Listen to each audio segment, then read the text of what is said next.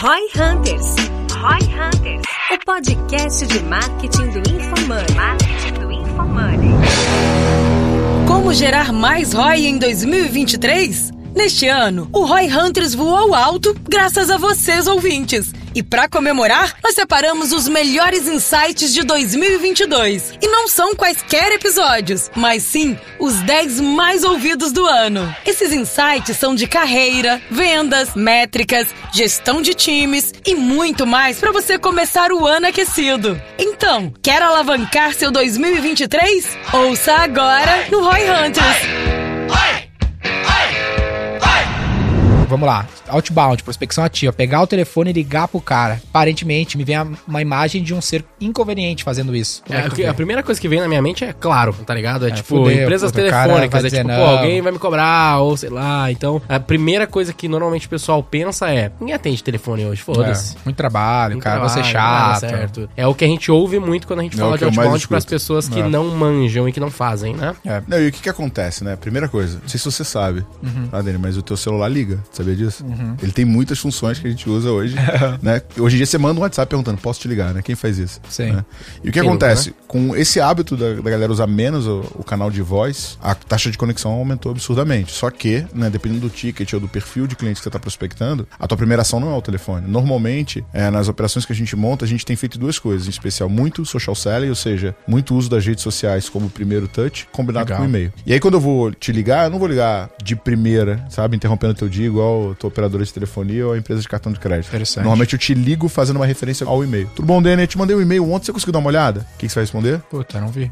Pois é, então, aproveitando que eu tô aqui, deixa eu continuar. Pum, engata a primeira. O que acontece? Eu não tô sendo inconveniente em te ligar, você que não responde teus e-mails. É, Então, assim, eu já entro com outro gancho. Já tá em débito, na real, né? é porque é um processo mais inteligente, né? Não é só na força bruta. A gente associa muito o outbound à prospecção à força bruta. Liga pra caralho aí que vai dar bom. Vai ligar pra 100, um vai atender. Dois vão atender, dez vão atender. Então, pode entrar na polêmica? Pode, vai. Pode falar mal dos é outros, bom. como é que é? Fala de um Pode. jeito que Já decore. citei a marca, já, já tretamos aqui. O que, que acontece, cara? O, o livro que ficou mais popular né, nesse segmento foi o Receita Previsível do Aaron Ross, né? Aham. E foi um livro bem importante, foi um livro divisor de água, só que esse livro tá com mais de 10 anos. Né? Então, naquele momento, quando a gente falava de automatização, né, o que, que surgiu? A moda. Olá, primeiro nome, gostaria de ajudar a sua company, né? Então, Aham. joga no Google, template de cold e-mail, você pegava o primeiro vagabundo que você achava, botava na ferramenta, disparava para 4 mil pessoas, de 4 mil pessoas, meio por cento abria, mas meio por cento respondia e parecia ser um bom negócio. Só que quando qualquer hack, qualquer estratégia que se populariza, ela tem uma tendência a cada vez funcionar menos. Total. Eu não sei se lá em Porto Alegre tem um golpe do WhatsApp,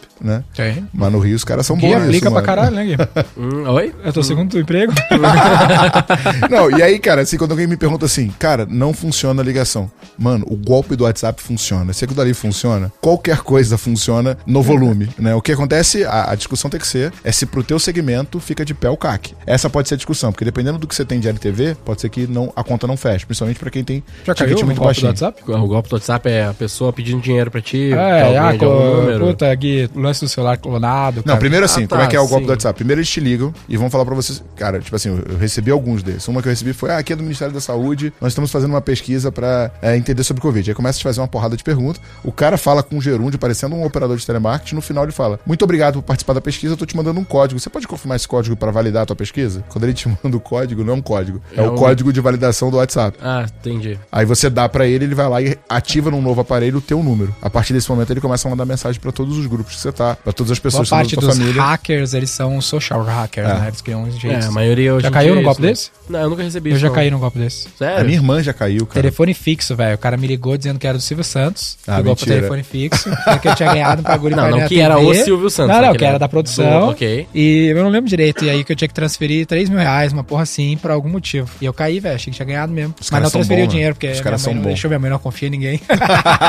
É, viu? Mamãe salvou, porra. Mas assim, Não, né, eu era burro pra caralho. Os caras eram inteligentes, essa é a verdade, mas enfim. Mas eu ia trazer assim, ó, uma coisa que eu acreditava, eu até falava muito isso, hoje em dia eu parei de falar porque cada vez mais eu tô sacando que não é, não tava certo, que é o seguinte, eu sempre me considerei como um não, não vendedor, não sou um bom vendedor. Eu falava isso lá na- nas reuniões de vendas com a galera lá, não é minha área, né, hoje não é, eu não sou do time de vendas, mas eu desenvolvi um time de vendas na V4 também, que é o que vende as grandes contas lá e tal, que é a minha frente, uma das minhas frentes hoje. E aí, o grande ponto que eu queria te perguntar é, a pessoa é um vendedora, tem a característica de vendedora, e o que que faz o cara poder falar, não, eu sou um bom vendedor mesmo. Eu, eu sei que eu sou um bom vendedor. Como que eu posso identificar isso e ter essa certeza, ou pelo menos um cheiro disso? Melhor vendedor ou vendedora é a pessoa mais preparada. E preparação, se você me der sete dias para preparar uma palestra sobre física quântica, eu vou fazer a melhor palestra de física quântica que vocês já viram. Vocês vão achar que eu sou o filho do Einstein, cara. Porque hoje, com tanta informação na internet, cara, e eu vou dar um show nos caras que tem 70 anos de experiência em física quântica. Vou chegar lá, pá, pá, pá, pá, pá. Sete dias. O melhor vendedor é o preparado. E preparação, você pode se preparar agora. Não precisa nascer com o dom da preparação. O que, que é preparado? Eu, ó, eu que eu penso, o, o Pesquisa. vendedor, eu sou um cara que acredita que não existe dom. Toda pessoa que é top na sua área passou por 45 anos de perrengue pra chegar lá. Então não tem um vendedor nato. Não, não existe dom. Eu posso ser o que eu quiser. Lança o desafio aí. Eu quero que você fala qualquer coisa aí. Eu quero que você consiga Jogue basquete na NBA. jogar basquete na NBA. Te peguei nessa, né? me dá, me dá- não, me dá um ano. Me dá um ano. Que eu vou parecer que eu posso. Aham. Eu vou parecer que eu posso. Pode ser que eu não seja escolhido, porque vai ter um monte de gente também querendo, e só tem três vagas, três mil candidatos. Pode ser que eu não chegue. Mas o, o cara que não me contrata fala assim: você não chegou por 3 milímetros, você não chegou por 2 centímetros, você não che- mas você é top também. Qualquer coisa, qualquer esportes, arte, qualquer coisa, ciência, desenvolver um foguete, velho. É só falar, eu quero, eu vou, vou desligar a televisão, não vou ver House of Cards, vou ver Netflix, não vou comer cheeseburger que atrapalha, não vou comer açúcar porque atrapalha a cabeça também. E vou ficar aqui um ano estudando, vou treinar seis horas de basquete por dia na rua e vou ser um cara top daqui a um ano. Você vai me considerar um cara top. Então, assim, não existe dom. Então, todo mundo realmente pode ser o que quiser. E é- não é papo de autoajuda, não. Mas é assim, eu quero ser, certo? Meu, ler, estudar, estar junto de gente boa, se afastar, tem a ver com a comida, a alimentação, as coisas que você lê, blá blá blá. Pra se preparar, porque o que define, o que caracteriza os melhores vendedores ou qualquer um da qualquer área é realmente preparação. É você se preparar. Então não tem dom. Então você tem que preparar as pessoas. Se você. Eu sempre falo assim que tem que contratar gente pobre, faminto e motivado, né? É PHD. Poor, Hunger and Driven, né? Eu sempre falo que esse cara é o cara do rap, né? Se tá precisando contratar alguém, vai às 11h30 da noite, sai com o seu carro assim, quando tiver um moleque com uma bicicleta pra entregar alguma coisa, você fecha o cara, derruba ele na calçada, né? e aí, quando ele for brigar com você, aí você me fechou. Não, cara, calma aí, eu quero te contratar. Você ganha quanto nesse rap aí? O que, que você vai entregar agora? Um remédio? Quanto você vai ganhar? Três reais? Vamos vender software comigo? Porque são 11h30 da noite, tá chovendo, você vai ganhar três reais pra entregar esse remédio. Subir nessa colina, você tá motivado, né, cara? você é um cara motivado, pobre. Então, vamos trabalhar comigo. Vamos vamos lá, V4. Vamos aí? O que, que é V4? Interessa. Você é motivado, cara. Você tem o gás, não tem? Hein? Tá? Vamos aí. Põe a bicicleta pra fora aí no porta-mala que eu vou te dar um treinamento, vou te dar um coach, vou colocar do lado de umas pessoas tais. Eu vou ficar no teu pé aí pra você sair das drogas, do álcool, disso, disso, disso, acordar cedo, malhar, usar preto, escutar metálica. em, em 60 dias você vai ser um dos nossos melhores vendedores. Você vai ganhar, se você bater as metas, uns 6 mil por mês. O que você acha? Puta, cara, eu tô vindo da Vila Gertrudes, nunca ninguém ganhou dessa grana aí. Mas você vai, velho. Então, a preparação é a parada. Já respondi a tua pergunta ou não? Não, eu acredito que sim. Eu só ia perguntar assim, ó, ah, como que eu consigo pegar a soft skill desse cara? Porque eu também acredito que, por exemplo, tu falou da palestra, né? Tipo, ah, eu posso fazer uma palestra de física aqui. Ó, ninguém tem dom. Quer dizer, não existe um dom. Eu não nasci pro futebol. O Neymar, eu já falei no podcast do Joel isso aí também. O, o Neymar, por exemplo, é, o pai dele foi jogador de futebol e tal, e queria que o moleque fosse também, né? Então ele colocou o cara lá na, num treino, no Santos, sei lá onde, e ficou vendo. Aí o técnico viu que o Neymar não chutava com a perna esquerda e falou pra ele ir pra lateral direita. Aí o pai pulou o lambrado e falou assim: Cara, tô pagando aqui 300 reais por mês pra você ensinar meu filho a chutar com a perna esquerda. Porque daqui a 20 anos eu quero que ele jogue na Champions League. E pra ser jogador da Champions League tem que chutar com as duas pernas. Se você não vai treinar a perna esquerda dele, eu vou tirar ele da escolinha. E aí o Neymar tinha 3 anos, sabia nem falar. O técnico pegou: Tá bom, vou ensinar ele a chutar com a perna esquerda. Hoje ele chuta com as duas pernas. Qualquer jogador de qualquer time top da Europa chuta com as duas pernas. Ontem, Corinthians e Curitiba, cara, tinha uns caras, uns saci lá os caras só chutar com a perna. E o cara com a esquerda chuta errado. Você nunca vai jogar na Europa, simplesmente. Então, eu sou completamente canhoto. Tudo eu faço com esquerda. Eu só faço uma coisa com a direita: tocar violão e guitarra. Tinha oito anos de idade, fui aprender a tocar, e uma mulher falou assim pra mim: se você inverter as cordas, você só vai poder tocar no seu violão. E aí, se um dia você estiver não sei onde, tiver um violão, você não vai conseguir tocar. Então seria bom você tentar tocar, aprender como todo mundo. Aí eu falei, ok, mas eu sou canhoto. E aí no começo, porra, parecia que eu não tinha essa parada. Treinei, treinei, treinei, treinei, cara. Em três meses tava tocando todas as músicas. Toco pra danar, assim, preciso fazer umas lives tocando, né? Pra caramba, assim, toco todas as músicas do Metallica. Sou destro, sou canhoto e toco como um destro, né? Então é possível. Qualquer coisa que você quiser, é possível. Com o coach certo, com o diretor certo, com o gerente certo, com o apoio certo, com os colegas certos, no ambiente certo. Tempo, né? Hora Tem de um- voo. Mas eu Assim, acho ó, mas eu queria falar assim, não existe dom, mas o ser humano nasceu com o dom da curiosidade. O soft skill que você tem que procurar nas pessoas, numa entrevista, é curiosidade. Você, e aí, meu, prova pra mim que você é curioso, né? Entendi. Uma dúvida aqui sobre o copywriter aqui. Quase todo mundo tem a visão de copywriter muito baseado em marketing digital. Cara de copy, não sei o quê, dos gatilhos mentais. Mas existe também a figura do copywriter redator publicitário, cara de Que é clássico. da vida, Que é o que é o copy É original, que a galera, né? a galera origem é ali. busca o copywriter, mas eles esquecem desse aí, que é um redator publicitário, né? Qual linha que você tá mais aqui quando você fala de copy aqui? Seria mais qual linha dessas? O cara de gatilho mental de infoproduto ou o cara redator publicitário? Ou os dois e depende? Como é que é isso? É um blend dos dois aí, mas muitas vezes a gente consegue pegar o redator publicitário e ajudar ele a ser melhor no aspecto de copy, de convencimento, gatilhos mentais e tal, livros, cursos, etc. Então, tipo assim, a gente tem copywriters hoje que eles são formados aí no- nos cursos mais tradicionais do mercado de copy. Entendeu? Os caras têm lá certificados, essas coisas. Então, é uma pessoa que já veio do mercado mais num formato de redator e ele se formou nos cursos específicos de copywriting. O que, que você acha mais Entendeu? fácil? Pra vocês dois. Eu pegar um cara de uma áudio V da vida lá, um redator publicitário clássico e ensinar ele, pô, vamos aqui colocar uns gatilhozinhos, um, Um negócio tempero. desse e Um tal. tempero de conversão. Um tempero focado em conversão, que É talvez isso. ali seu professor na faculdade ficaria com vergonha de você. Ou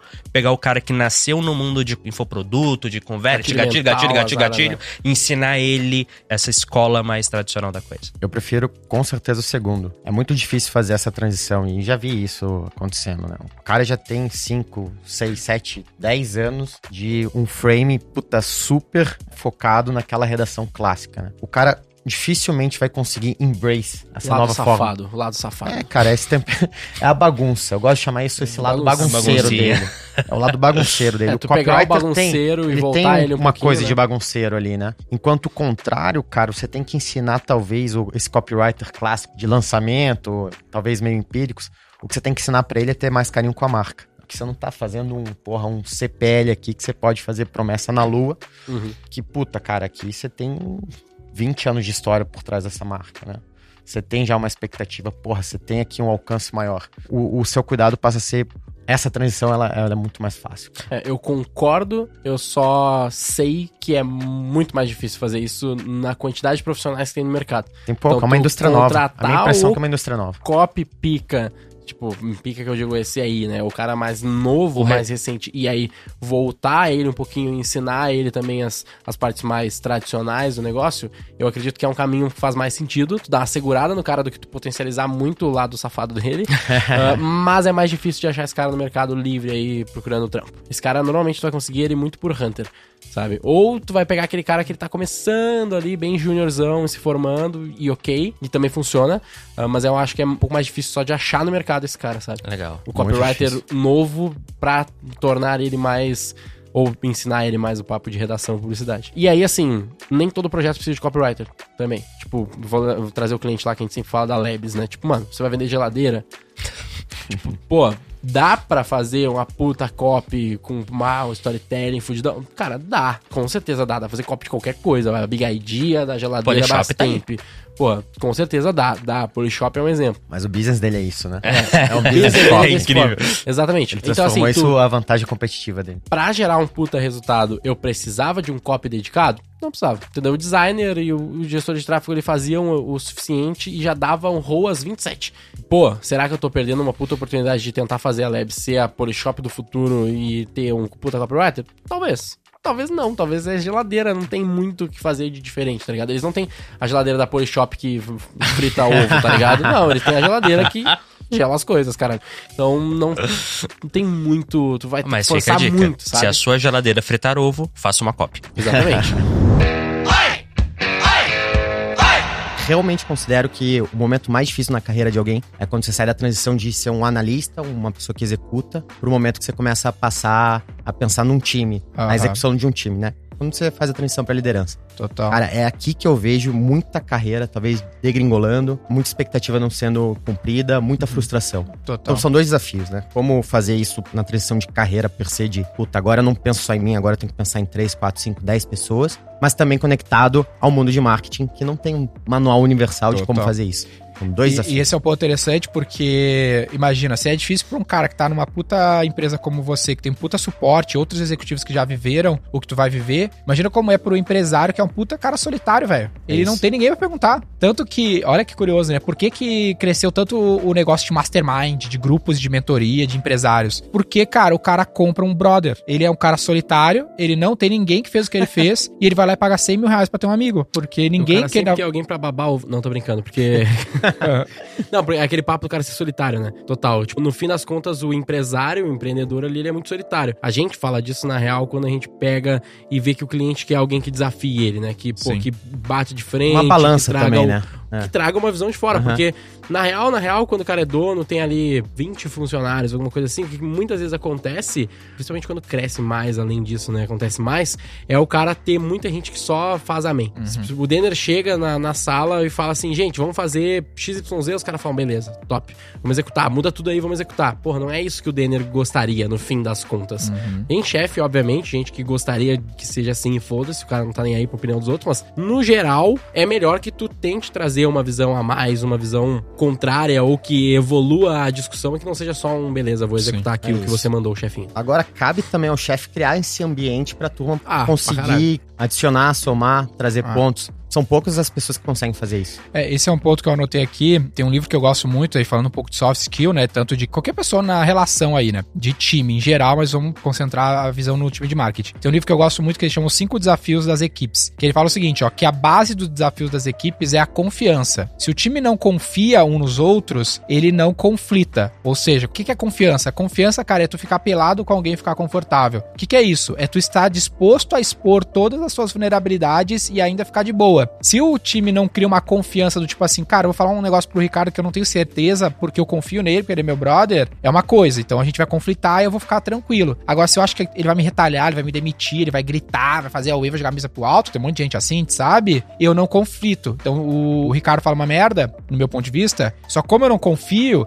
eu falo, ah, beleza, vou Não ficar quieto. retruque, você não constrói, você não Aí, dialoga, é, não debate. Aí eu não conflito, eu evito me responsabilizar e falta atenção no resultado. Porque, pô, aquela ideia foi dele mesmo, era uma merda desde o início, eu tô na real procurando outro trampo. Muito bom. Ou teu prestador de serviço, colocando nós. Se o cara trata o meu time assim, o que que meu time vai fazer? Cara, vou procurar outro cliente. Ao invés de eu dar atenção e tentar de fato ser melhor pra esse meu cliente, eu vejo que esse cara é tão maluco, tão maluco, cria uma situação tão caótica, que eu vou ficar aí procurando outro cliente, velho, porque esse cara que vai explodir cedo ou tarde. Então não é bom de, em nenhum cenário, né, se tu não cria um ambiente onde a, a galera consegue construir confiança. Como que é assim pra ti, assim, tu vê isso que faz sentido? Faz muito sentido. Você comentou algo ontem que eu acredito bastante também, que é a tese, a antítese e a síntese, né? Uhum. Todo elemento, toda discussão, todo tema, ou talvez até uma problemática, ela pode ser muito mais bem solucionada se você tem esse tipo de espaço para ter trocas, Discussão dialética. discussão dialética. Então, Uhum. talvez tenha, de um lado, uma tese de alguém, que é uma crença, que é uma visão. Do outro lado, tem outra pessoa com uma opinião contrária, que tem antítese. Aham. E a soma dessas duas coisas e o debate em torno dessas duas coisas é o que pode gerar a síntese. É, Que é o, o elemento que talvez, poxa, vai vai fazer a destravar algum valor, ou fazer a diferença, ou fazer aquele time tomar a melhor decisão possível. Sem esse espaço de confiança, eu acho que um empresário, uma empresa, um time, ele perde muita velocidade de aprendizado, de evolução, de talvez achar o caminho certo e É, total. seguir por um caminho virtuoso. E esse dono, ó, tipo, tem o dono, né? O dono do projeto, como o Ricardo é dono do projeto, ou nas empresas menores, tu tem claramente o papel do dono lá, o, do, o donão mesmo, o dono da empresa. Esse cara, ele tem uma aura em volta dele, né? Né? O mito do fundador, por exemplo, nos donos de negócio. Eu brinco isso com o meu time, assim, eu faço um onboard quando a galera chega na V4, eu faço uma call com os novatos e falo, galera, tudo que vocês conhecem sobre mim, que viram no meu livro, no Instagram, no YouTube, esquece, é o personagem. Eu não sou aquele cara que vocês veem na internet, eu sou o cara que tá aqui trabalhando do teu lado. Vocês têm um mito do fundador, vocês me enxergam, a natureza, vocês me enxergam como um ser diferente pela marketeada que a V4 deu na minha imagem. Mas não me enxerga assim, porque vocês só vão se ferrar. Eu tento. Balancear, né? é, porque a natureza do ser humano é hierárquica. Né? A gente nasce, tem o pai e uma mãe, tem o padre, tem o professor, tem sempre alguém que me diz o que eu tenho que fazer e manda. Então eu chego numa empresa que ela tenta ser mais flat, mais olicracia, eu não consigo, a minha natureza é falar, não, o Denner falou, é isso aí. O Ricardo falou, é isso aí, pô, eu cheguei lá, ele era, Acontece o, muito. ele era o dono, entendeu? Acontece muito. Então, ah, você que tá entrando num time do Ricardo ou, ou vai atender um cliente, você tem que fazer esse exercício que eu peço pro meu time fazer. Cara, te coloca no mesmo nível, porque é isso que o dono espera, ou deveria, que é o segundo ponto, que é o lance do ego. Porque, de uma forma, eu faço isso e tento esquecer tudo que eu já fiz, porque a natureza é que, de fato, eu saiba mais, aparentemente, do que os caras, porque eu tenho 10 anos de V4, o cara tem uma semana, ou tu tem X anos de XP, X anos de carreira, o cara chegou lá ontem. Só que se tu não dá espaço, tu vai perder uma contribuição, uma síntese mais inteligente, ou, ah, vamos dizer assim, ó, o cara não vai ter uma ideia boa pra te dar, né? Ele manja menos. Só que a partir do momento que tu fala pro cara assim, cara, nada a ver, cara, tipo assim, Aham. tu vai perder a chance desse cara daqui 18 meses, quando ele de fato tá bom, dele falar, porque tu criou um trauma no cara. O cara, puta, eu não vou falar nada, porque o cara é muito backfire effect, ele é muito reativo, sabe? E pior do que isso, você inibe ele de chegar a essa nova ideia. Tipo, o cara acha, porra, não tem esse ambiente, não vou nem colocar energia minha ou reflexão minha pra tentar mudar a forma que a gente opera. É. A gente tem que seguir aqui o que o Denner manda, esse é. o formato. Cara, isso inibe muito inovação, criatividade e até o que eu gosto de falar muito que é o blind spot, né? Aham. Todo empresário tem um ponto cego. Todo total. time, toda empresa tem um ponto cego. E a pessoa que tem mais capacidade de en- enxergar aquele ponto cego tende a ser o cara que tá na ponta final, ali no tático. Porque o cara tá ali com o pulso do negócio. Ele tá vendo o que tá acontecendo, ele tá vendo os riscos, a oportunidade, enfim, alternativas Pode de inovação. ser, ser um gestor desse cara que pô, vai ter muita coisa que só de tu conversar com ele, ele vai te dar vários insights, né? E não é todos. Às vezes, algumas das ideias do cara não vão ser boas mesmo, tu não vai aplicar. Mas Não, tu claro tem que que, criar um ambiente de confiança. Senão, vai ficar todo mundo com medo. E o medo não é um bom incentivo para o cara criar coisas melhores ou querer estar contigo no longo prazo. Mas tu criar um ambiente de medo, o cara vai ficar, mano, vai cair a casa, o cara vai ficar ansioso, é burnout, é procurar outro trampo, vai te dar um pé na bunda. aí. No teu caso, tem uma outra curiosidade interessante, né, para nós marqueteiros todos. É uma marca global, né? Uma marca, uma multinacional, literalmente. O quão vem diretriz, o quão vocês criam, como que é essa governança na questão global da marca? Legal. A tua gestão que inventou a parada do Mac, né? Do. G- da escrita, né? Isso aí. De- o que a gente recebe é a essência da marca. Então a gente tem qual é a promessa, quais são os valores, qual é a personalidade, se essa marca fosse uma pessoa como ela seria, no que, que a gente acredita, qual é a nossa missão. Então a gente recebe uma coisa mais filosófica, assim. As tá? premissas, Claro. né? Por exemplo, a principal página é um livrinho assim que fica na minha mesa. A principal página desse livrinho diz assim: We make delicious feel good moments easy for everyone. Legal. Nós fazemos momentos deliciosos de bem-estar acessíveis para todos. Legal. Então tem aí o- cada palavrinha escolhida, o porquê isso, por que não. Deixa claro pra gente em que assuntos a gente entra, em que territórios tem a ver com a gente. Só que fora isso, a gente tem muita Autonomia, liberdade. claro. Além dessa essência, eu recebo também, obviamente, a marca, a aplicação, o que, que pode, o que, que não pode fazer com os visuais da marca. E também tem cinco produtos que a gente não pode mexer. Então a gente tem cheeseburger, hambúrguer, batata, Big Mac e nuggets. Legal. Esses cinco produtos são iguais no mundo inteiro. Nome, receita, ingredientes, embalagem, igualzinho. Legal. Todo o restante a gente pode fazer o que quiser. Inclusive Legal. tem McDonald's neste momento no mundo que vende sopa, yakisoba, vende cerveja, vende macarronada, Se pizza. adaptar ao mercado local, né? A gente poderia fazer se quisesse Claro. também. Mas não há restrições, porque o Cultura Pop viu o filme lá do, do Ray Kroc, Aham. É, Ele bate no lance dos produtos, de não mudar produto, um lance assim que os franqueados começam a inventar moda. Isso Há aí. um guide, esse Padronização, limite, né? né? De, de coisa que não dá pra fazer. Acho que o cara queria fazer frango frito e ele não queria fazer frango frito, era a história. era- Cara, a gente tem claramente uma consciência de que o nosso modelo de negócio ele exige um menu muito reduzido. Uhum. A gente tem um modelo de negócio que passa por você montar uma cozinha muito cara. Então são equipamentos de alta tecnologia para conseguir fazer uma linha de montagem de sanduíche muito rápida, Legal. que são colocadas num ponto comercial que em geral é muito caro, que precisa de muitos funcionários para ser Uhum. operada e é uma conta que só fecha se você atender muitos clientes. Legal. E isso só dá certo se você tiver um menu reduzido. Então a gente não consegue ter 500 opções no cardápio. a Tu gente pode ter criar dentro das premissas, das máquinas que tu já tem. das escolhas. Dias. Né? Qual é a sua estratégia? Você quer focar mais em quê? Um exemplo, quiosque de sobremesa, sabe? Esses Sim, sim. casquinha, Claro. flurry. É um negócio que foi inventado aqui, só tem na América Latina. Não tem no Ah, McDonald's no resto do mundo. Aqui a gente tem duas vezes mais quiosque de sobremesa do que restaurante. Caramba. Mas é um negócio que a gente entendeu que é a cultura local, é o hábito local, um clima Isso tropical. é muito legal. Tem países onde o McCafé, por exemplo, representa muito mais. Porque é o clima, a cultura, o hábito. Então a gente tem essa liberdade. Que maneiro. E essa estratégia de produto, ela passa fundamentalmente pelo seu time? Como relaciona cardápio com estratégia de marca? Porque tu falou de três divisões nesse time, né? Que é. Perfeito. Como é que Brand é? Growth, Sales Growth Aham. e Trade Marketing. Legal. Dentro de Brand Growth, a gente tem o time que faz todas as pesquisas com consumidores, Uhum. define o menu e faz todas as campanhas de divulgação que são nacionais. Ah, o- a galera de Brand Growth é a galera que define menu. Define. Veja bem, a Hum, gente tem sessões de degustação quase toda semana. Aham. É a gente que inventa os produtos, propõe para a empresa, obviamente, que não é uma decisão só nossa, baseado no que a gente sabe do cliente, Sim. do que a gente sabe dos nossos fornecedores e da nossa operação. O lance do McDonald's, eu tava pensando enquanto tu vinha pra cá, que é tipo, é a moda da, da alimentação, porque toda hora vocês estão lançando, é quase o fast fashion do, do hambúrguer, né? Porque toda hora tem uma nova temática, um novo produto, um novo produto. A gente tá toda hora brincando com coisas que duram pouco tempo no cardápio, Aham. sabe? A gente lança lá uma garrafinha de molho do Big Mac, que fica uma semana. A gente lança uma variação do quarteirão, que fica um mês. Quantos lançamentos desse rolam num ano? Tem ano que rola 10, rola 20, tem ano que rola 5, depende.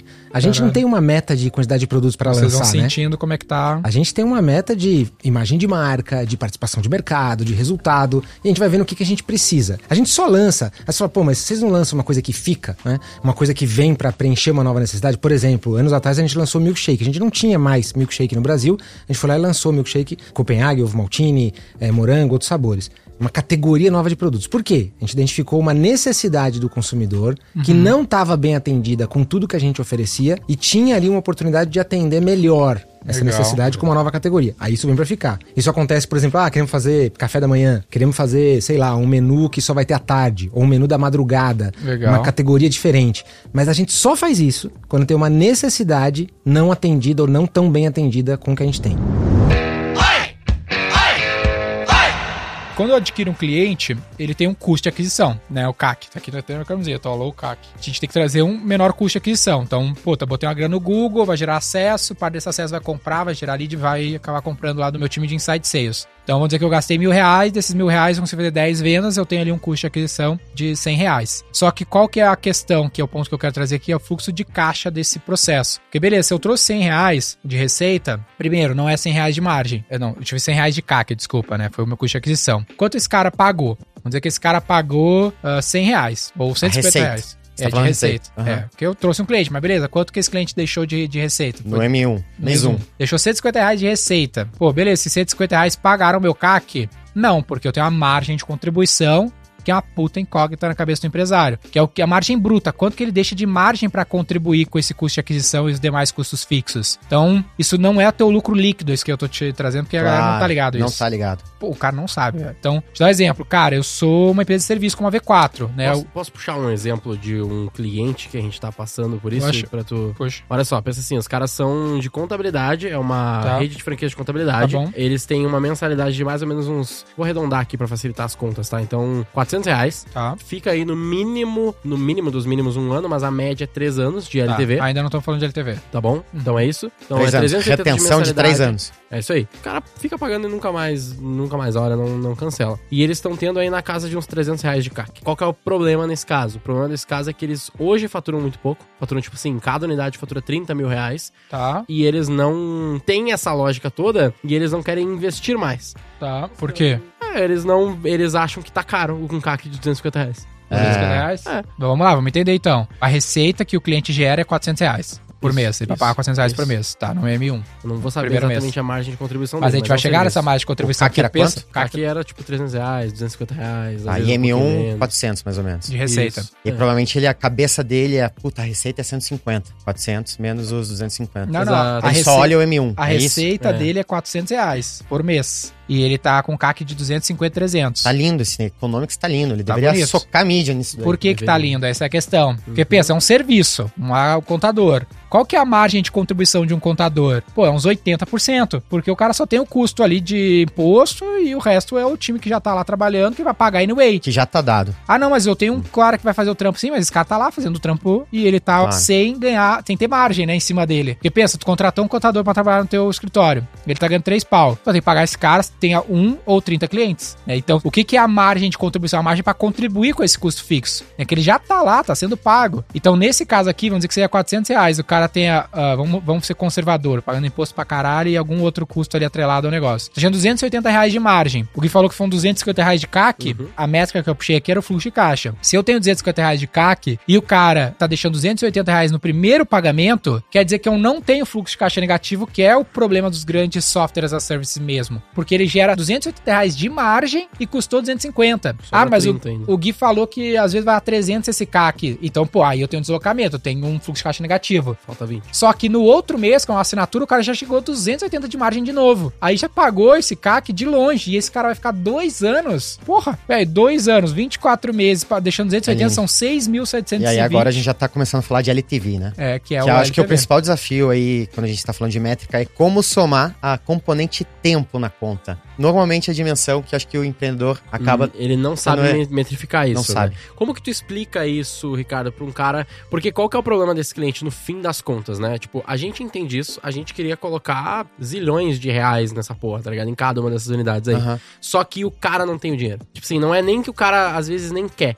É tipo assim, ele não tem dinheiro. Tipo, tá, tudo bem, ele tem V4 Bank, essas coisas que a gente pode fazer pra ele lá e tal. Mas ele não tem a grana, ele tá meio apertado lá. Ele, ele Aí- paga os custos aí- fixos, ele aí- não tá de bom, ele fluxo de meio caixa, fudido, provavelmente, Ele tá? gasta, tipo, mil reais. Aham. Também esse cara que vai aumentar conforme ele escala e tal, mas o, o economics dele já é bom. Então, ele gasta, sei lá, uns mil reais de mídia, ele vende pouquinho e aí ele não tá Mas aí conseguindo tem, arregaçar, entendeu? tem um lance interessante que é o. Aí é um lance que até um episódio que eu quero fazer, que é a alavancagem. Por que, que os caras. relacionado. Por que, que os caras se alavancam? Né? Por que, que eu vou lá e pegar um empréstimo? Ou ou que, que eu vou vender para um investidor, alocar na minha empresa? É exatamente isso. Se eu fosse esse cara e eu fosse uma startup de contabilidade com esses números, eu chegaria no investidor e falaria: Cara, olha só, eu tenho um CAC de 280 reais, esse cliente deixa 6 mil de margem durante o contrato, que é o LTV. Né? Ele Claro. deixa 6 pau de margem, me custa 280. Vou levantar 10 milhões, Vou socar levantar, mídia e. e É, mesmo que o custo do capital seja muito alto. Eu fiz, por exemplo, na Quem V4. deveria fazer isso, na real, não precisa nem levantar dinheiro. Quem deveria fazer Não. isso seria a franqueadora. Porque esse, quem tá fazendo um isso jeito são de tu os levantar capital. É um Não, jeito, Tudo né? bem, claro.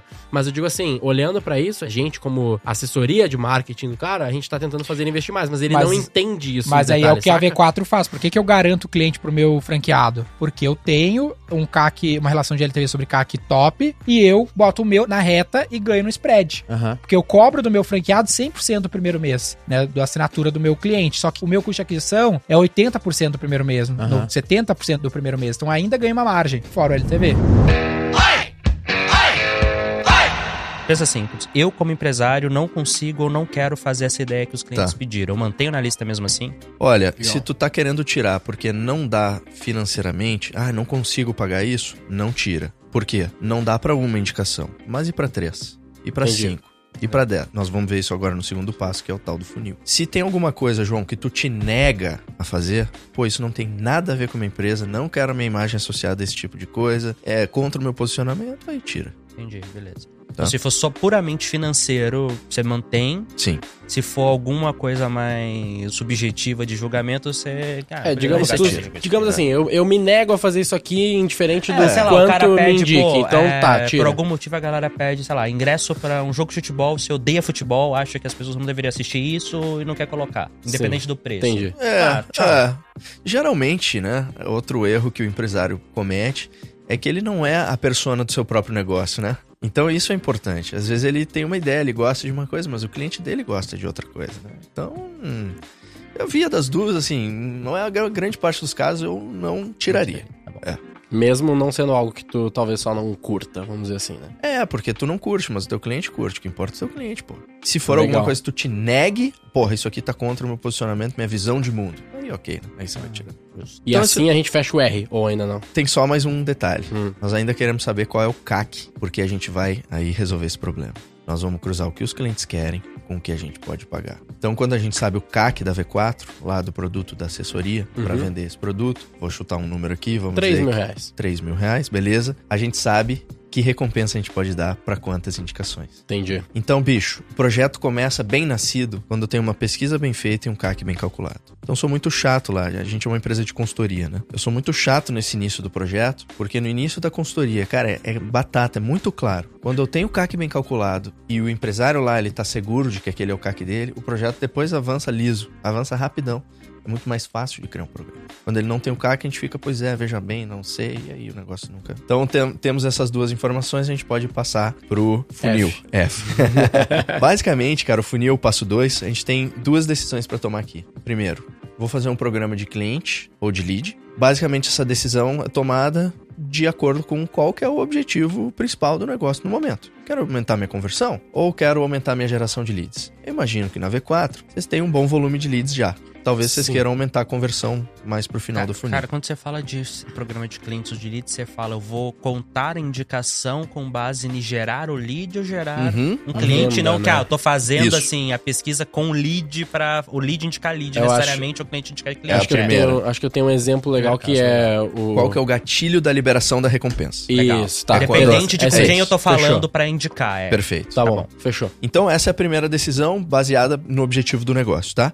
Obviamente, se tu escolheu o gatilho de cliente, a referência é o CAC. Posso pagar mais por um cliente do que eu posso pagar por um lead, né? Se tu escolheu o lead, a referência é o custo por lead. Custo por lead. Ou SQL, por exemplo. Perfeito. Uhum. Essa é uma decisão. E a segunda decisão a ser tomada é: vou fazer um programa que eu chamo de Indicou Ganhou, que a recompensa é simples. Eu indico, ganho uma garrafa d'água. Indico de novo, ganho uma garrafa d'água de novo. Indico de novo, ganho uma garrafa de novo. Ou vou fazer uma escada de prêmios. O prêmio vai melhorando conforme o cliente mais indica. É como se fosse um milestone ali, um gamification. Indico um, um amigo, ganho uma garrafa d'água. Indico dois, ganho uma garrafa de vinho. Indico três, ganho um jantar em algum lugar. Uhum. Indico cinco, ganho uma viagem, sabe? O prêmio Legal. vai melhorando. Eu Essa- tenho um exemplo que eu alugo o meu, meu iPhone Sim. e aí o, o modelo de indicação deles é assim. Então, se eu indico, acho que dois ou três clientes, ah, eu ganho um desconto na próxima renovação, Aham. de, sei lá, 10, 20%. Se eu indico cinco, eu ganho mais desconto. Se eu indico Ótimo. mais de 10, eu, sei lá, a minha próxima assinatura é de graça, uma fita assim. É sabe? uma, uma escada de prêmios. Exato. Ela é muito legal, porque ela tem o engajamento embedado já na regra. Ela tem só um desafio ali, que é o desafio da comunicação.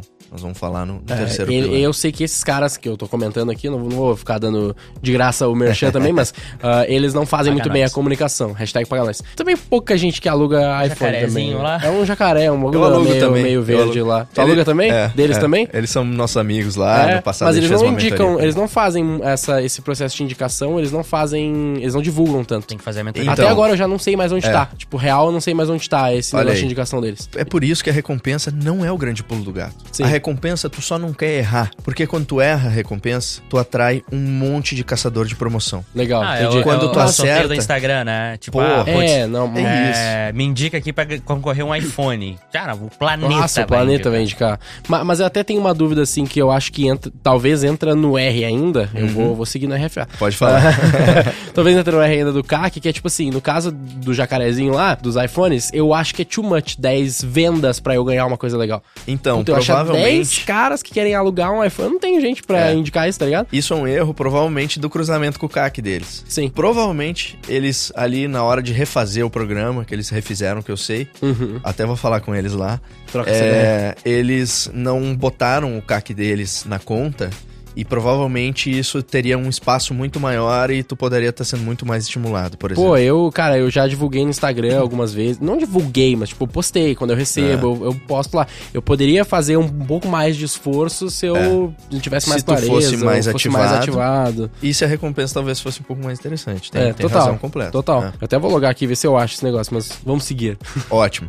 Então a gente estava falando lá do funil, tá? Basicamente essas decisões vou dar alguns insights aqui. Primeiro, o programa de indicação ele quer ter uma baixa barreira de entrada. Então geralmente uma boa sugestão é você dar uma recompensa já na primeira indicação. Eu já dobrei resultado de programa de indicação, cheguei lá, primeira recompensa, você tinha que ter duas indicações. Eu disse, cara, diminui para uma, baixa a barreira de entrada pela metade. Aumentou o resultado. ah, Vezes dois. Uhum. Então não põe a tua primeira recompensa depois de cinco indicações. Muito esforço pro cliente entrar. Põe na primeira, a menor barreira de entrada possível na primeira. Segundo insight em relação a isso, tu decidiu fazer uma escada de prêmios, qual que é o óbvio? Nossa, a melhor recompensa eu vou botar para quem mais indica. Tá errado isso, completamente errado. É contraintuitivo, mas a melhor recompensa, a mais desejada lá da pesquisa, ela tem que vir no meio da tua escada de prêmio. Porque vai rolar um pareto. 80% das pessoas vão indicar 0 ou 1. Um, e tua missão é tirar as pessoas do 0 e levar para 1, um, tirar do 1 um e levar para 2. A maior parte das é um funil, a maior parte das pessoas não entra no teu funil. O programa de indicação é um funil também. Então, quando tu coloca a melhor recompensa lá no topo da escada, tu desmotiva a massa de participantes. O que o Gui falou agora, né? Putz, é tão difícil chegar no, Exato. na melhor recompensa que Eu eu, não fico vou nem desmotivado. fazer nada. Não, vou, não vou nem me dar o trabalho. E, eu, e agora só de. Eu entrei aqui, tipo, eu real não achei assim. Não sei se eles estão fazendo mais isso. Mal comunicado. É, se tem, não, não sei onde tá. É, é. Tipo, não tá no site, não tá na conta. Esse lugar que tu clicou aí não parece ser o lugar certo também. então, Caralho, mano. acho que talvez eles até pararam com esse programa de indicação deles. Mas eu uso, eu gosto, eu não pretendo sair desse modelo porque parece muito bom. Sim. Eu sempre quero trocar, mas não tenho nenhum motivo pra indicar os caras. É. Entendeu? A gente esquece que ah, os negócios vivem por causa dos clientes. E a gente fica tão focado nas etapas para adquirir clientes que a gente esquece que a gente vive de cliente. Só o cliente que importa. Quando a gente não se dá conta disso, a gente perde muito tempo e energia em outras áreas que não é o foco, que é o cliente. Quando a gente coloca o cliente no centro, a gente começa a ter a necessidade de se relacionar com ele. Eu vou te contar um, um case. Achar um masterpiece vai ser difícil, mas eu, eu tenho alguns cases legais para dividir. Pegar um exemplo de um cliente nosso que é a Shell. Alguns anos atrás, a gente estava conversando com a Shell. Todo mundo conhece a Shell? Sim, sim. Claro, claro. Infelizmente, eu compro muito combustível. A Eu Shell, não, do de Uber. a Shell não conhece ninguém. Naquele momento, a Shell não conhecia ninguém. E Ela não tinha o dado do cliente final, né? Exatamente. Ela não sabia o nome de nenhum cliente. Hoje, através do Shellbox, a Shell conhece todos os clientes que utilizam o Shellbox. O que, que é o Showbox? Shellbox é o app que você usa para pagar o abastecimento e tem um monte de benefícios. Legal. Dá até Qual- pra ganhar relógio lá. Qual que era a Qual quebra que de... foi o pensamento pra se criar um treco desse? Como é que os caras chegam, A virada de nisso? chave, né? A virada de chave é simples. Mercado de combustível. O que que dá lucro? Uhum. Vender gasolina aditivada. Uhum. clientes que a gente identifica e se relaciona tem mais potencial a comprar gasolina aditivada. Quanto mais cliente identificado, quanto mais eh, a gente se relaciona com mais gente, quanto mais a gente se relaciona, mais propenso o cara tá a comprar a V-Power, que é o melhor combustível que- disponível. E aí a gente aumenta a margem. Então, se for pegar o, o relatório, a Raizen, que é o nosso cliente, capital aberto, pode pegar lá. Compara com qualquer um dos concorrentes. É o que mais margem dá. Por quê? Porque ela conhece o cliente, ela conversa com ele, ela fala pra ele, esse produto é melhor. Você vai ter um melhor aproveitamento. CRM no fim é isso. E aí, voltando lá pro Masterpiece, eu acho que um case muito legal que a gente tem é um case da Wine. Eu lembrei agora. A Wine, ela não depende do Google e do Facebook para faturar. Esse é o ponto. O CRM, o mais importante, você não depende de ninguém. Se o seu CRM é forte, você não depende de ninguém para faturar. Eu, eu adoro fazer uma pergunta pro cara: se amanhã acabar a verba de marketing, como é que você faz para vender? Uhum. O cara não sabe. O cara só pode correr. Pandemia, ela trouxe um negócio impressionante. É um ótimo exemplo. Tudo teve que fechar. Beleza. Aí eu tinha um padrinho meu de casamento, tem um restaurante. Aí como é que esse cara vende? Não vende. O que, ele vai falar? Não vai falar. Ele tem que correr pra quem? O marketplace. Uhum. Quanto é que o Que tem o marketplace cliente. toma do cara? 27%. Você vai fazer o quê? Não tem o que fazer. Perfeito. Não tem, não tem jogo. Então assim, não dá pra construir uma empresa que pra falar com o teu cliente, tu tenha que gastar em- com dinheiro em outra empresa. E é isso que a gente foi acostumado a fazer. Porque durante muito tempo era barato a mídia. Quando a gente pensa em mídia de internet, quantas vezes vocês ouviram esse negócio? É barato, barato, barato, barato. Hoje a mídia de internet é a mais cara que tem. Mas falando de CRM, como é que faz pra funcionar o CRM? Bom, primeiro, tu tem que identificar o cliente. É banal isso, mas é aonde morre a maior quantidade de projetos CRM. Tu tem que criar uma cultura. É que foi uma dificuldade na Shell aí, né? Porque eles não eram detentores do ponto de venda. Como é que eles iam cadastrar o cliente sendo a indústria, né? Aí foi a criação desse aplicativo. E aí Uma tem, saída bem interessante. tem uma série de tem uma série de aprendizados no caso da Shell. Eu vi que tu tá de Aramis. Aham. Aramis que é um outro case Estou nosso. sempre de Aramis. É um outro case nosso de cliente. Eles têm, cara, as lojas, tem os vendedores, tem o e-commerce. Toda empresa tem que entender a dinâmica do CRM. Por quê? Porque o cliente está no centro, tu identifica o cara, aí vem os dados. Aí entra a grande jogada, que é onde a gente eh, nada de braçada lá na PMAB. A gente ajuda as empresas que têm as maiores complexidades de dados do Brasil e da América Latina. Então pega aí companhia aérea, um case, Masterpiece de CRM que tu pediu, vamos lá. Azul Linhas Aéreas. Azul Linhas Aéreas bateu 46% da venda dela via CRM. Caralho. Esse é o número. É um case. Pô, tem que seguir lá o o pessoal da Azul, o João, o Ciro, o Marco, todo o time que é tocado pelo Bicudo. Um trabalho que vem de muito tempo. Então, eu trabalho junto com a Azul desde 2012. Uma visão visão de concentrar, organizar, modelar dados. Porque hoje são infinitas fontes de dados. Quem tem uma empresa pequena tem a vantagem de começar certo. Eu, eu sempre ouço quando vai falar com quem tem uma empresa menor, o cara, ah, mas eu não tenho tamanho pra começar. Eu falei, beleza, então vai fazendo tudo errado. Quando tiver grande, vai gastar uma fortuna pra arrumar. Eu É já o problema das maiores empresas hoje, né? Total. Legado. A galera fala de banco digital. Fala, pô, o banco digital faz isso, é muito melhor que o banco tradicional. Claro, não tem legado nenhum. E nasceu certo. Exatamente. Porque eu penso que. Por que que eu questionei isso, né? Só pra aprofundar. É que a minha visão sobre um copywriter freelancer é que tem um certo nível que esse cara vai conseguir chegar dentro de um certo projeto ou de um certo produto, por exemplo. Porque ele, ele sendo freelancer, ele vai ter muitos projetos e existe um exemplo que hoje eu cuido da frente das grandes contas. E aí nas grandes contas eu vendo profissionais dedicados. Por que, que a gente vende os profissionais dedicados, né? Porque é um exemplo bem idiota, mas que faz muito sentido, que é tipo assim, ó. Rock, desenha pra mim um cavalo. Tu tem 10 segundos. Ok. Vai sair correndo, vai desenhar, vai ficar zoado. É. Agora eu falo, Rock, desenha um cavalo pra mim. Tu tem 10 horas. Agora você vai gastar umas 7 horas estudando as melhores Anatomia de um cavalo. de desenhar um cavalo, anatomia de um cavalo. E aí você vai gastar umas duas horas dessas 10 aí desenhando um cavalo, né? Umas 8 horas estudando, umas duas. Vai sair um cavalo, por mais que não seja o melhor desenhista do mundo, vai sair um cavalo melhor, perdão, do que um cavalo de 10 segundos. Então, por isso, a dedicação sendo vendida na V4, por exemplo. E a mesma coisa eu penso do, do freelancer. Que se o freelancer ele trabalha para muitos projetos, ele não vai conseguir se aprofundar, pesquisar, ler um livro, como tu disse que o cara deveria não estar pesquisando só no Google, mas sim lendo um livro do ramo, por exemplo, para se aprofundar. Então eu fico querendo entender assim, quando, onde que entra o freelancer num time? Sabe? Por que, que eu usaria um copy freelancer e não focaria em ter um copy interno ou contratado por uma empresa que tem copywriters, por exemplo, que ele vai ser dedicado pra mim? Quando que faz sentido eu usar um, um copy freelancer, sabe? É, eu vou dizer, e vai ser incrível, mas antes disso, eu tenho que dizer uma coisa muito, muito importante. Outra vez, contra gatilhos mentais e templates. Quem aqui, escutando, quando Guilherme falou sobre o cavalo de 10 segundos, não pensou em um cavalo? Não viu essa imagem na cabeça? Lá. É muito louco. Você pensa, todos nós Muitos cavalos. É aqui, dentro do seu cérebro, um fato de psicologia. Você tem imagens mentais e filmes mentais.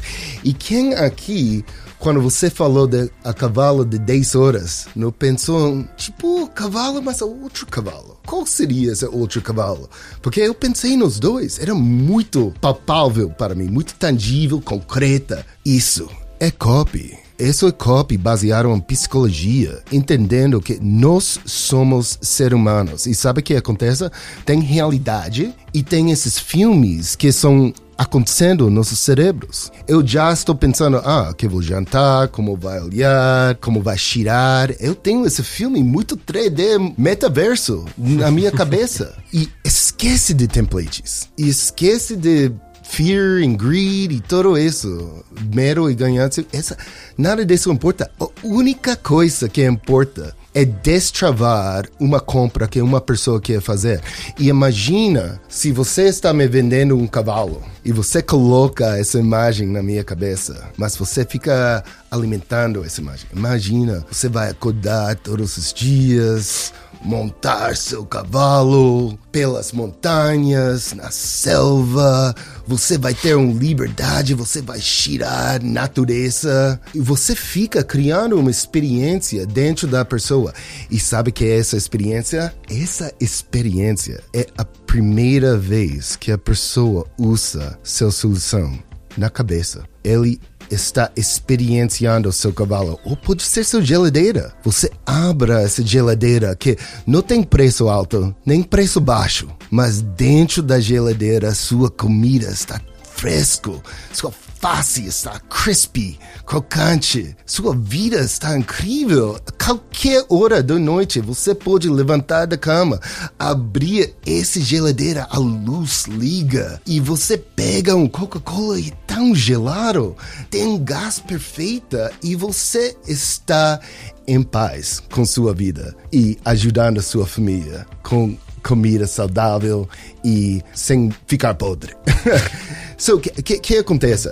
Isso para mim é copy. fazendo a compra para a pessoa, criando esse filme mental, deixando eles entrar na cabeça e aproveitar o valor da coisa que você está oferecendo, que é muito, muito mais do que o preço. Nem liga com o preço nesse momento. Eles já testaram o produto, amaram e é só comprar. Você liberou.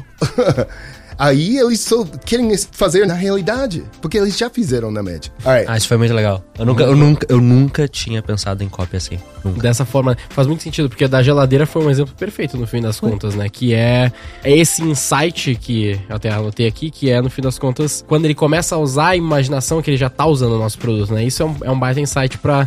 Eu já consigo pegar isso e pensar em formas diferentes de escrever qualquer coisa, indiferente do framework, nesse caso. né? Ele falou ali sem free, Fear and Greedy, né? Eu adoro o framework GLF, Game Logic Fear. É. But I will stop. Eu vou parar de usar, vou parar de usar total.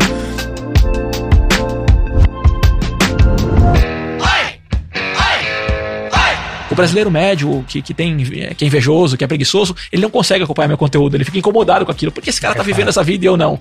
Já o cara que quer crescer e se inspira. Então eu atraio gente maravilhosa. Eu, eu tenho, uma coisa que eu mais tenho orgulho na minha vida é o meu networking.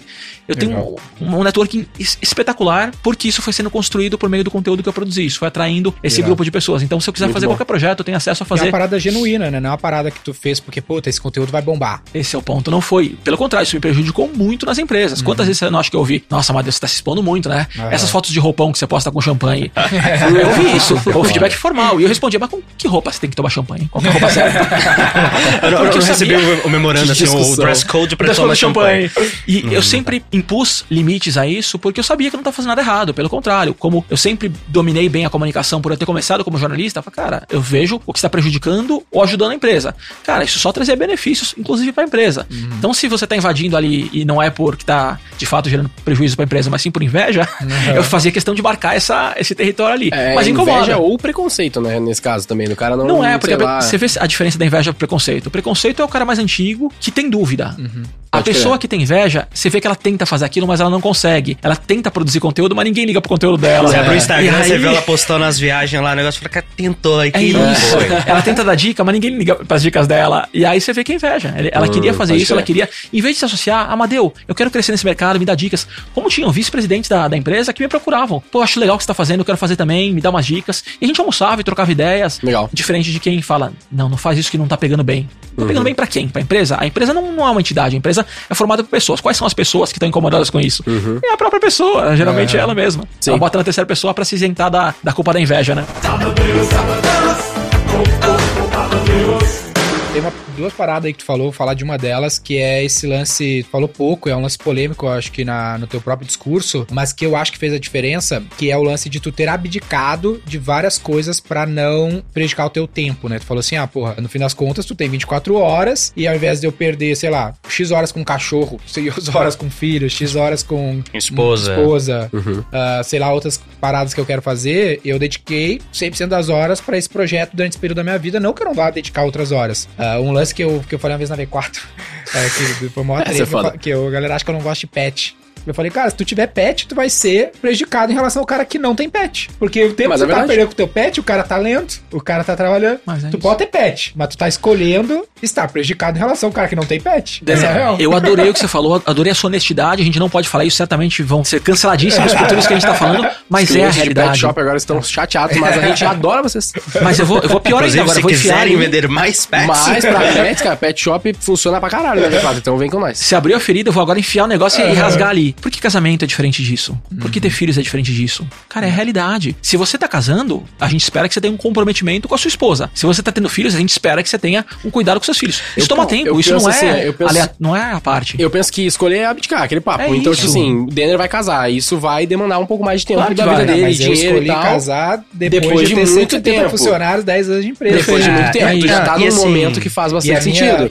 esposa ali, ela tá comigo há muito tempo, Commitment. mas, mano, zero dedicação. Essa é a real. Tipo, eu me dediquei zero e a gente terminou umas 100 vezes e eu falo assim, ah, tá ruim? Tchau. Cara, empresa, eu- empresa, meu empresa. Eu não quero né? ser conselheiro matrimonial aqui, não é o meu perfil. Mas você acaba. Não tem como você tocar os dois excepcionalmente Agora bem. eu tive que mudar. Agora Esse eu falei, é o ponto. agora As prioridades vão mudar. projeto família. Eu vou, É vou casar literalmente um mês antes do Denner, né? E aí eu tô junto há oito anos. Teve uma vez que eu conversei com a minha esposa e falei: Olha, eu te amo, quero ficar com você, mas se você me fizer escolher entre você e o trabalho, eu trabalho. Eu falei Esse é o assim ponto. pra ela, Esse ela é ponto. topava, a gente tem um combinado, a gente quer ter filho daqui a um tempo, a gente falou: ó, beleza, ó, tem que chegar num certo nível em que eu vou poder abrir mão dessas horas dedicando ao profissional pra cuidar de uma família, que eu também não quero, tipo, sou só pai, não. Eu quero ser um pai que tá ali junto com a criança É e tal. Eu acho importante e a gente sabe que hoje É não isso dá. Só que aí, principalmente, filho, eu acho que é muito mais difícil de você conciliar.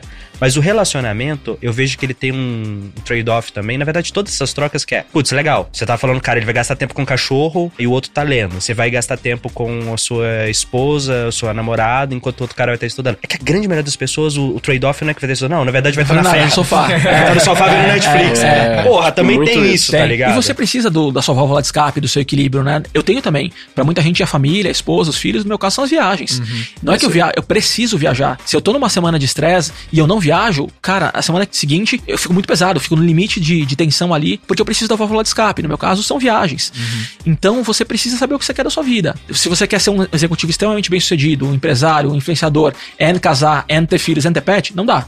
Você- as coisas não, não vão funcionar bem. Não ao mesmo tempo. Tipo, Não ao você mesmo tempo. constrói na vida. É São isso. fases, São, né? pode ser fases. E eu achei que talvez fossem fases. Eu achei que quando eu tivesse lá pelos meus 30 anos e visse meus amigos casando, tendo filhos, eu talvez quisesse casar e ter filhos. E, de novo, eu vou ser cancelado. Mas é verdade. Hoje, quanto mais eu vejo meus amigos casando e tendo filhos, mais eu tenho certeza das escolhas que eu fiz. Porque é o estilo de vida que eu quero. Hoje eu ainda sou apaixonado por viajar o mundo e cada dia estar num país diferente. A liberdade. Eu, eu sou um cara que sou apaixonado pela liberdade. Eu nasci com esse DNA da liberdade muito errado, muito, maior do que das outras pessoas. É errado. E eu sei que não é o normal, mas eu qualquer coisa que me prenda me dá um pânico. Eu Uhum. não posso sentir que eu sou cer- cerceado em nada.